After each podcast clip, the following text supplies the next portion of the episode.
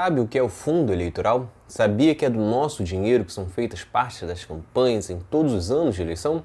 Este fundo virou agora um fundão de quase 6 bilhões. Tudo isso logo após uma pandemia de diversos discursos que o país estava quebrado.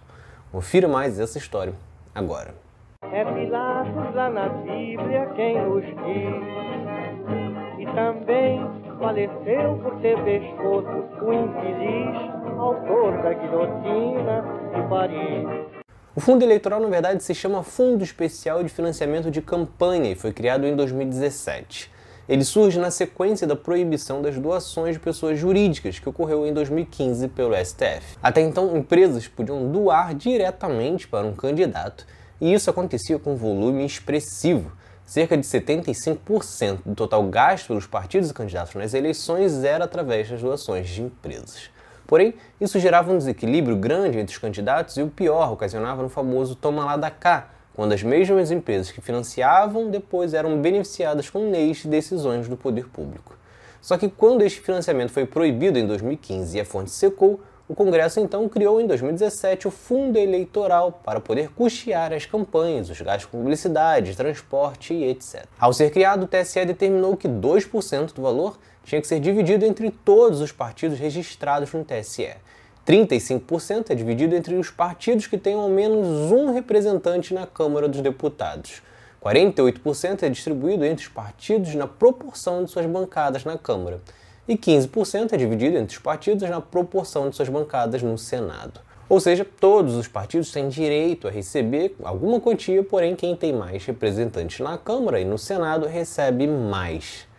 A primeira eleição que contou com este fundo foi a de 2018. Na ocasião, o Congresso aprovou um fundo de 1 bilhão e 700 milhões de reais. O valor já é discutível, afinal, sai do nosso bolso. No entanto, a situação fica ainda pior para 2022. Isso porque o Congresso aprovou o projeto de lei de diretrizes orçamentárias para 2022, que prevê um fundo eleitoral de 5,7 bilhões de reais para as eleições de 2022.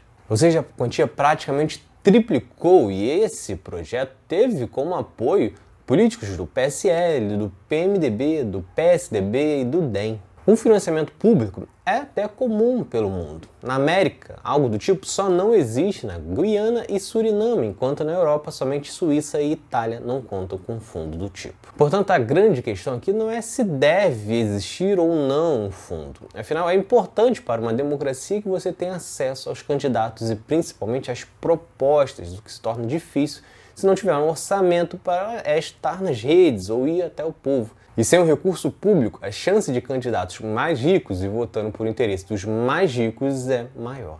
Porém, o volume disso é que tem que ser discutido.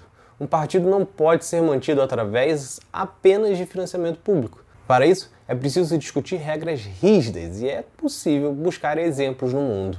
Na Alemanha, por exemplo, os partidos não podem receber do Estado mais do que eles recebem de doações, seja de pessoas físicas ou de empresas, que lá é permitido. Já na França, existe um teto rígido do quanto um candidato pode gastar. Pelo legislativo, por exemplo, isso não pode passar de 60 mil euros, o que, mesmo na pior cotação possível, não chegaria nem a 500 mil reais. Já um candidato deputado federal aqui no Brasil pode gastar até 2 milhões e meio de reais na campanha. Só que um ponto é que você precisa observar também é que o fundo eleitoral aumenta ainda mais a sua responsabilidade como eleitor na hora da escolha. Hoje no Brasil, poucas pessoas têm uma preferência partidária e votam ignorando completamente de qual sigla aquele candidato pertence. Porém, o seu voto o seu candidato eleito significa que você deixará o partido dele com um orçamento maior. Um grande exemplo disso é o que ocorreu com o PSL. Muitos eleitores do Bolsonaro votaram em candidatos do PSL, o que, em termos de governo, é realmente importante que você faça esse voto conjunto. No entanto, Bolsonaro não tinha qualquer ligação com o PSL e saiu do partido ainda no primeiro ano de mandato. Porém, o fato do PSL ter conseguido eleger a segunda maior bancada da Câmara por causa do efeito Bolsonaro fez com que o partido aumentasse em 20 vezes o valor do fundo eleitoral em 2020. Para 2022, com um fundo de 6 bilhões, o PSL, que hoje não tem qualquer ligação com Bolsonaro, pode receber aproximadamente 600 milhões para a campanha. E aí, o que você achou disso tudo? Comenta aqui embaixo que, a sua opinião sobre o fundo eleitoral, sobre esse novo valor de 6 bilhões logo após uma pandemia e se você está atento a todos esses fatores na hora de escolher o seu candidato a deputado federal, deputado estadual em 2022. Se vocês gostaram, curtam, se inscrevam para não perder nenhum episódio do outro lado da história. Acompanhe a gente também nas redes sociais, estamos no Instagram, no Twitter, no Facebook, além do nosso podcast que está espalhado por todas as plataformas de áudio. Ah, e todas as fontes utilizadas neste episódio estão no nosso site, outroladodahistoria.com.